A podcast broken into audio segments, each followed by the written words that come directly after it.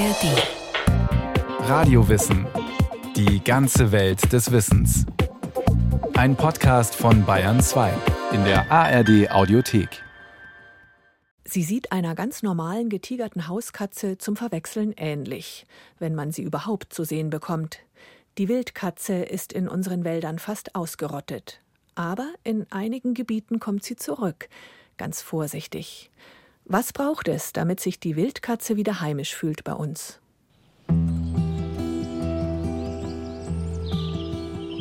Waldwanderung in der Lüneburger Heide in Niedersachsen. Hier irgendwo ist sie womöglich unterwegs, die Wildkatze. Die Rufe der Wildkatze klingen anders als die der Hauskatze. Optisch unterscheidet sie sich nur unwesentlich. Das Fell ist etwas länger und meist ohne konkrete Musterung. Sie ist größer und schwerer als unsere Hauskatzen, hat etwas dickere Beine und einen buschigeren, stumpf endenden Schwanz. Man darf aber kaum hoffen, tatsächlich ein Exemplar zu sehen, erklärt Andrea Krug, Projektkoordinatorin für das BUND Wildkatzenprojekt in Niedersachsen. Die Wildkatze ist sehr scheu, zeigt sich eigentlich nicht, merkt schon im Abstand von 100 Meter, wenn jemand kommt, zieht sie sich schon zurück oder flüchtet, reißt aus. Wird sie nicht gestört, sitzt sie, beinahe unsichtbar aufgrund ihrer Tarnfärbung, auf einem Aussichtsplatz und überschaut reglos ihr Revier. Während sie selbst meist übersehen wird, entgeht der Wildkatze keine Regung. Sie kann hervorragend sehen und hören. Wenn sie pirscht, ist sie aufgrund ihrer fließenden Bewegungen auch auf kürzester Distanz kaum erkennbar. Sie schwimmt förmlich über den Waldboden. Und lässt sich auch nicht normalerweise einfangen und auch nicht für den Hausgebrauch streicheln. Wir müssen sie anlocken, um zu wissen, ob sie da ist oder nicht. Dafür haben Andrea Krug und ehrenamtliche BUND-Mitarbeiter in der gesamten Lüneburger Heide gut 330 sogenannte Lockstöcke aufgestellt. Abseits des Weges in den Boden gebrachte Holzlatten, die mit Baldrian eingesprüht sind. Einer der Lockstöcke soll gleich untersucht werden. Und dieses Baldrian, dafür sind die Wildkatzen sehr empfänglich. Und dann reiben sich die Katzen an den Stock, es bleiben einige Haare hängen. Und diese Haare nehmen wir vorsichtig ab und schicken die in ein Institut, wo die dann genetisch analysiert werden. Und dann wissen wir, ob es eine Wildkatze ist oder nicht. Mit dieser bundesweit eingesetzten Methode will der BUND herausfinden, wie viele Wildkatzen es gibt, von welchen Populationen sie jeweils abstammen und welche Wege sie gehen. Denn bei Wildkatzen handelt es sich nicht etwa um verwilderte Hauskatzen. Unsere Hauskatze, verschmust und vom Menschen in vielen Formen und Farben gezüchtet, stammt von der afrikanischen Falbkatze ab und kam wahrscheinlich vor gut 2000 Jahren mit den Römern nach Mitteleuropa. Die nicht zu zähmende europäische Wildkatze dagegen lebt schon seit über 300.000 Jahren in den hiesigen Wäldern. Denn sie war ursprünglich überall in ganz Deutschland verbreitet. Und jetzt ist sie es nicht mehr. Jetzt ist sie nur noch vereinzelt in einzelnen kleinen Wäldern. Die beinahe Ausrottung begann schon vor mehr als 200 Jahren. Da gab es eine neue Forstwirtschaftsordnung, in deren Folge die Wälder, die damals noch Urwäldern glichen, zu gepflegten, räumlich eingeteilten Monokulturen wurden. Ohne Rückzugsmöglichkeiten konnten die wilden Katzen ohne Schwierigkeiten gejagt werden. Es herrschte außerdem der Glaube vor, dass es mehr Nutzwild gäbe, wenn man einfach alle fleischfressenden Tierarten vernichtete. Aus dem Fell der Wildkatze ließen sich zudem warme Westen anfertigen und dem Fett wurden heilende Kräfte zugesprochen. Heute ist ihr Lebensraum noch weiter eingeschränkt. Die Gesamtzahl der Wildkatzen in Deutschland wird auf gerade mal 5000 bis 8000 Tiere geschätzt. Daher ist die Wildkatze streng geschützt. Die größten Vorkommen gibt es in den Mittelgebirgen. Einzelne Populationen schaffen es aber auch in einstige Habitate wie die Lüneburger Heide. Nur selten bekommen Waldspaziergänger die noch unvorsichtigeren Jungtiere zu Gesicht. Die denken, das sind ausgesetzte Hauskatzen und nehmen sie mit. Und das ist das Schlimmste, was für die äh, passieren kann. Die Mutter ist eigentlich gar nicht weit weg. Die sucht gerade eine Maus für die Katzen und kommt dann aber auch nach ein paar Stunden wieder. Aber die Waldspaziergänger, die haben sie ja dann mit, mitgenommen und entweder in ein Tierheim gegeben oder mit zu sich nach Hause. Und dann stellen die fest, dass diese Katzen sich überhaupt nicht zähmen lassen, sich streicheln lassen. Und äh, die fressen auch nichts. Die fressen auch kein normales Katzenfutter. Um solche Tiere müssen sich dann fachkundige Hände besonders sorgsam kümmern, damit sie überleben können. Im übertragenen Sinne gilt das auch für die empfindlich geringe Gesamtpopulation. Deutschland hat eine spezielle Verantwortung für die europäische Wildkatze, denn hier leben noch Populationen, die nicht mit Hauskatzen vermischt sind. Immer wieder kommt es vor, dass streunende Hauskatzen sich mit Wildkatzen paaren. Doch nicht nur dies bedroht den Bestand der Wildkatzen. Die Hauptgefahren für die Wildkatze sind im Moment der Straßenverkehr und die isolierten Wälder. Also Wälder, die inselartig in der Landschaft liegen und nicht miteinander verbunden sind. Denn die Wildkatze, die ist eine wandernde Tierart, die braucht große, ungestörte Wälder. Und wenn es diese großen Wälder nicht gibt, dann braucht sie zumindest kleine Wälder, die miteinander verbunden sind. Und das gibt es leider nicht mehr so oft. Genau hier setzt eines der wichtigsten Ziele des BUND-Wildkatzenprojektes an, die Vernetzung der Wälder. Wenn die Wildkatzenmännchen geschlechtsreif werden, ziehen sie als Einzelgänger los und müssen dazu wandern können, da sie in bereits besetzten Revieren nicht zur Fortpflanzung kommen. Anderen wandernden Arten ergeht es ähnlich. Auch sie müssen kleinere Wälder verlassen können, um Partner zu finden und neue Reviere zu erobern. Nur so kann der genetische Austausch und das Überleben der Arten gesichert werden. Also die Wildkatze kann an sich freie Strecken von 500 Metern, sagt man, kann sie überwinden. Das ist möglich. Aber danach, wenn die Fläche größer, ohne irgendwelche Strukturen, ohne irgendwelche Büsche sind, dann geht sie auch nicht weiter.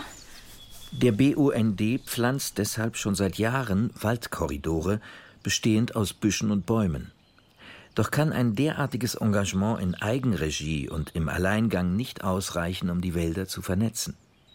Es gibt in Deutschland zu viele Barrieren, die verhindern, dass sich Wildkatzen und andere wandernde Tiere weiter ausbreiten können. Eine Vernetzung wäre notwendig. Sie steht aber in einem nur schwer zu lösenden Widerspruch zu den Raum- und Transportansprüchen im Mitteleuropa unserer Zeit. Eine Verbindung von Biotopen kann auf unterschiedliche Art geschehen. Insekten und Vögel können fliegend über kleine Biotopinseln, Trittsteine genannt, von Wald A nach Wald B gelangen, quasi über Zwischenlandungen. Nicht flugfähige Tiere wie die Wildkatze benötigen dagegen geschützte Wege, die die Wälder miteinander verbinden. Dies kann natürlicherweise über Flüsse und deren Uferzonen geschehen, aber auch über Gehölze und Hecken kennt ja jeder, glaube ich, der einfach mal auf dem Land spazieren gegangen ist. Sehr schön durchzogen von Hecken, Feldreinen und so weiter. Wird leider immer weniger. Die moderne Landwirtschaft braucht große Flächen, große Schläge. Das lässt sich einfacher bewirtschaften und dadurch verschwinden die. Till Hopf leitet das Team Naturschutz und Landnutzung beim NABU, dem Naturschutzbund Deutschland. Wenn natürliche Verbindungen zwischen den Wäldern fehlen, sollten grüne Korridore gepflanzt werden, auf denen nicht nur Tiere wandern. Pflanzen, Thema Klimawandel ist ein gutes Beispiel, wo wir diese Mobilität, die ja Pflanzen eigentlich nicht haben, aber eben über Generationen dann schon, wo man diese Ausbreitungskorridore braucht. Denn nehmen Sie an, es wird immer wärmer und es gibt eine Pflanze, die sehr kälteliebend ist die muss sich ja im Prinzip dann nach Norden mit verlagern. Und wenn sie plötzlich über viele Kilometer Agrarsteppe hat, da kommt sie nicht durch. Wenn es aber geeignete Trittsteine gibt, wo diese Pflanze dann, der Samen sich ansammeln kann, über Jahre wachsen kann, sich weiter verbreiten kann, dann funktioniert das natürlich schon. Die Planungsgrundlagen für die Wiedervernetzung von Wäldern und Biotopen sind schon lange und von verschiedenen Organisationen ausgearbeitet. Sie werden auch von der Bundesregierung unterstützt. Es hapert allerdings, wie häufig bei geplanten Naturschutzmaßnahmen, an der Umsetzung. Im Bundesnaturschutzgesetz steht schon seit sehr langer Zeit drin, dass die Bundesländer eigentlich 10 Prozent der Fläche für den Biotopverbund zur Verfügung stellen sollen. Das ist bisher aber nicht erreicht worden. Nun ist in diesem Gesetz festgehalten, dass die Länder bis ins Jahr 2027 Zeit haben, die 10 Prozent Fläche für den Biotopverbund bereitzustellen. Immerhin ein Fortschritt, denn zuvor gab es kein Zieljahr. Deswegen hat es auch keiner gemacht. Jetzt steht es drin, aber es gibt keine Sanktionsmöglichkeiten. Deswegen ist das eine politische Absichts- oder Willensbekundung. Und ob die bewirken kann, was eigentlich notwendig wäre? Bauentscheidungen etwa werden oft auf kommunaler Ebene getroffen. Wenn eine Kommune die freie Wahl hat, ob sie Land für den Biotopverbund zur Verfügung stellt oder ob sie es lieber teuer verkauft, für Siedlungsbau oder neue Gewerbegebiete etwa, dann lässt sich erahnen, welche Wahl wahrscheinlich getroffen wird. Straßen, vor allem Fernstraßen und Autobahnen, zerschneiden das Land in viele Einzelteile. Auf ihnen finden nicht nur ungezählte Tiere ihr plötzliches Ende, Straßen sorgen auch dafür, dass Lebensräume verinseln und Tierpopulationen isoliert werden. Inzucht, genetische Armut und Ableben der Populationen können folgen. Um dem ein wenig entgegenzuwirken, gibt es für Kröten und Insekten mancherorts Tunnel, sogenannte Amphibiendurchlässe unter Straßen hindurch. Und für größere Tierarten werden an einigen Stellen Grünbrücken gebaut. Die werden auch genutzt, zum Beispiel von Tierarten mit großen Raumansprüchen. Wenn man an, an Luchs denkt, an Wolf, Rothirsch, Wildkatzen. Aber es gibt auch Untersuchungen für Grünbrücken, dass auch viele Insekten- und Spinnenarten das annehmen und da vorkommen. Und für die ist es natürlich auch wichtig, wenn sie sich den Aktionsraum einer Fliege vielleicht vorstellen. Und so eine sechsspurige Autobahn ist natürlich für die auch so gut wie unüberwindbar. Und da hilft dann so eine Brücke auch. Doch das hat seinen Preis. Die Kosten für eine Grünbrücke liegen bei zwei bis fünf Millionen Euro. Und sie hilft nicht allen Tieren. Wenn alle 50 oder alle 100 Kilometer mal eine solche Brücke existiert, wird das für bestimmte Arten vielleicht wirksam und, und günstig sein, für andere nicht. Pierre Ibisch ist Professor für Naturschutz an der Hochschule für nachhaltige Entwicklung in Eberswalde. Insofern wäre grundsätzlich zu fordern, bei jedem Straßenneubau und bei jedem Straßenausbau das viel kritischer zu beleuchten, ob das wirklich notwendig ist und ob es Alternativen gibt. Wir halten inzwischen Straßen im Grunde ja für etwas Selbstverständliches und vergessen dabei, dass das ein ganz neues Phänomen ist der letzten 100, 120 Jahre, in denen sich das Straßennetz weltweit sehr rasant ausgebreitet hat. Unter der Leitung von Pierre Ibisch wurde eine weltweit beachtete Studie veröffentlicht, die sich mit den Auswirkungen von Straßen auf Ökosysteme beschäftigt. Und wir sehen natürlich das gesamte Spektrum von Wirkungen auf Tierindividuen, Tierpopulationen, genetische Vielfalt, aber auch ja, ökosystemare Wirkungen, ganz direkte Wirkungen von Straßen. In, in dem Moment, wo wirklich ein ja, Tier getötet wird, überfahren wird oder wo unterirdisch auch Dinge passieren, der Boden belastet wird, die Hydrologie beeinflusst wird. Diverse indirekte Wirkungen kämen hinzu. Es existiert zum Beispiel das bisher noch nicht geklärte Phänomen, dass sich Brände vor allem dort ausbreiten, wo mehr Straßen sind. Zudem werden Straßen auch dafür genutzt, um an Naturressourcen zu gelangen und diese auszubeuten. So werde dem Ökosystem weiterer Schaden zugefügt. Sehr kritisch stellt sich sicherlich die Situation in tropischen Wäldern dar wo wir auch im Moment mancherorts tatsächlich die schnellste Ausbreitung von Straßen erkennen, wo also nachholende Entwicklung stattfindet, wo ein Run passiert auf Minerallagerstätten, Energieträger und so weiter, was also jetzt die Straßenentwicklung mächtig vorantreibt. Das Bundesministerium für Verkehr und digitale Infrastruktur spricht auf der eigenen Website davon, dass das Netz der Bundesfernstraßen weiter wachse und dass diese Entwicklung beeindruckend sei. In der Tat besitzt Deutschland eines der dichtesten Straßennetze der Welt.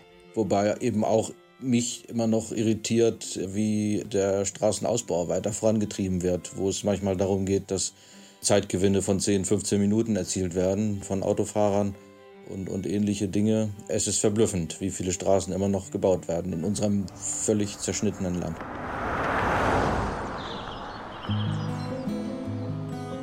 Zurück in der Lüneburger Heide auf der Suche nach der Wildkatze. Der Lockstock ist erreicht. Antje Oldenburg, eine von über 1000 ehrenamtlichen Mitarbeitern bei dem BUND Wildkatzenprojekt, erklärt, warum sich eine Wildkatze hier durchaus wohlfühlen könnte weil es ein, ein Waldgebiet ist, das gut strukturiert ist, also wo nicht nur reine Nadelbäume äh, vorkommen, sondern auch Laubbäume. Und die Wildkatzen lieben eben abwechslungsreiche, gut strukturierte Wälder, wo Altholz drin ist, wo Totholz drin ist, wo unterschiedliche Baumarten drin stehen, unterschiedlichen Alters, Unterwuchs drin ist, sodass das eben gut strukturiert ist, genügend Lebensraum, Rückzugsmöglichkeiten bietet wo die Jungen aufgezogen werden können. Denn es ist eben ein sehr scheues Tier. Womit Antje Oldenburg auch einen typischen naturnahen Wald beschrieben hat, einen, an den wohl jeder denkt, wenn er Waldgedichte oder alte Volkslieder über deutsche Wälder hört. Doch es gibt diesen Wald kaum noch. Laut einer Studie sind es nur noch 4,4 Prozent der deutschen Wälder, die alten Baumbestand aufweisen. Bäume werden fast überall jung geschlagen. Dabei sind es gerade die alten Wälder, die für die Artenvielfalt von Bedeutung sind. Antje Oldenburg kniet nun auf dem Waldboden, eine große Lupe in der Hand und untersucht das noch immer nach Baldrian duftende Holz. Oh, also bis auf Anhieb sehe ich jetzt noch nichts. Ah, zum Beispiel hier, das könnte schon fast so ein bisschen nach einem Härchen aussehen was mich ja wundern würde. Seit über einem Jahr ist sie als Freiwillige beim Wildkatzenprojekt des BUND dabei, untersucht wöchentlich sieben Lockstöcke und hat bisher noch kein einziges Wildkatzenhaar gefunden. Leider nicht. Ich warte natürlich immer darauf, denn äh, im letzten Jahr wurde in Nienburg, im Landkreis Nienburg, also nicht sehr weit von hier entfernt, äh, sind Wildkatzen nachgewiesen worden. Insofern hätten sie es eigentlich hier in dem Frankenfelder Buch nicht sehr weit. Und ich hoffe schon, dass sie den Weg hierher finden. Und vielleicht haben sie das schon getan. Die Wandergruppe, bestehend aus BUND-Mitarbeitern und Revierförstern, versammelt sich um den Lockstock. Wie gesagt, das wäre das erste Mal. Sehen Sie das? Wo das eine so raussteht? Ja, ja. Das sind Haare. Das sind Haare, ne? Sehe ich auch Ganz so. eindeutig. Na, das ist ja wunderbar. hier weiter oben auch. Doch, da sind Haare dran. Ja, Wahnsinn. Und hier ja auch. Und hier weiter viel. oben auch. Also ich Ja. habe hier mal hochgeguckt. Also hier waren Ganz Da hat sich womöglich eine Wildkatze mit Wonne am für sie so wohlduftenden Stock gerieben. Und sogar Neu. hier. Und sogar unterschiedlich. Kann ich mal die Lupe Ja. haben? Die Farben sind auch verschieden. Das Ja, ist auch ja. typisch für Wildkatze. ja. Das ist Sehr super. schön. Klasse. Sehr schön.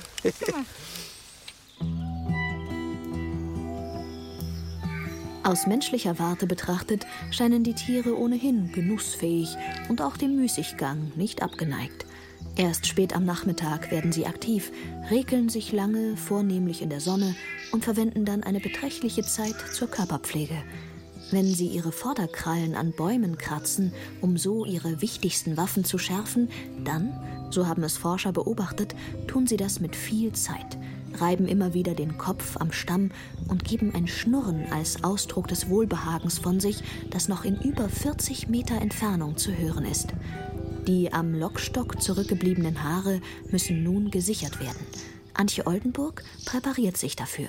Ich habe hier ähm, Einweghandschuhe dabei, die man überziehen muss, damit man selber die Analyse quasi nicht verunreinigt. Dann habe ich hier eine Pinzette dabei und Probetütchen, in denen dann die Haare reinkommen. Dann wird es genau markiert, wann man die abgesammelt hat, an welchem Stock das war. Ähm, das wird verschweißt, zugemacht, ähm, gesammelt von der Projektleitung und dann werden alle Proben, die in den vergangenen Wochen gesammelt wurden, gemeinsam ans Senckenberg-Institut geschickt und dort auf DNA analysiert. Etwa vier Monate dauert es dann, bis BUND-Projektkoordinatorin Andrea Krug genau weiß, ob es sich um eine Wildkatze handelt und nicht etwa um eine im Wald verirrte Hauskatze. Sie ist da aber guter Dinge. Ich halte es für sehr wahrscheinlich. Also ich finde, die Haare sehen sehr nach Wildkatze aus. Förster Gerd Jülke würde es begrüßen, Wildkatzen in seinem Revier zu wissen. Die Wildkatze frisst Mäuse Und Mäuse können manchmal ein Problem werden. Wir pflanzen ja viele Laubbäume, wir wollen alles ein bisschen mehr mischen und bringen dadurch gerade in Nadelholzbeständen mehr Laubholz ein. Und da kann es manchmal Probleme mit Mäusen geben.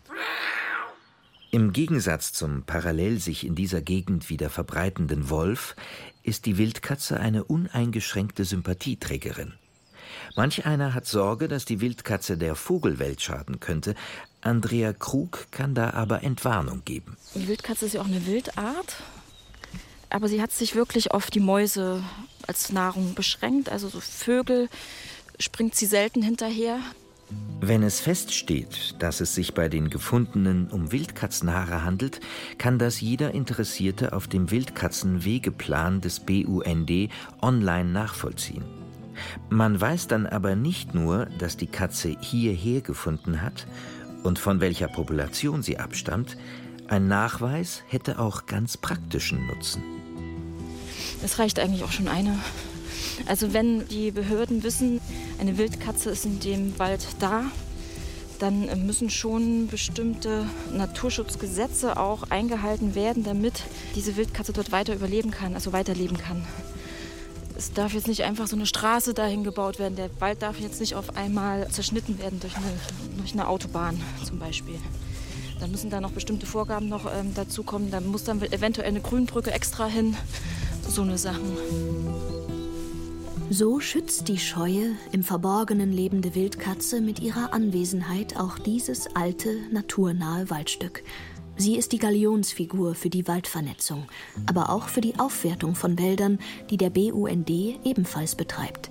Dort, wo sie sich wohlfühlt, herrschen auch für viele andere Waldbewohner beste Bedingungen.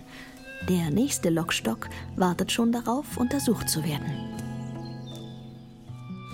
Gut, gehen wir zum nächsten.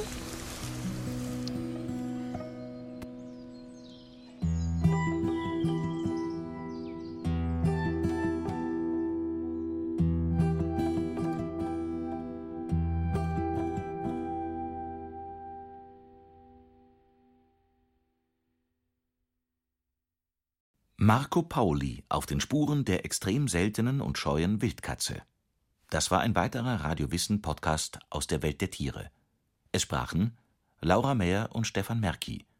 Ton und Technik Helge Schwarz. Regie Christiane Klenz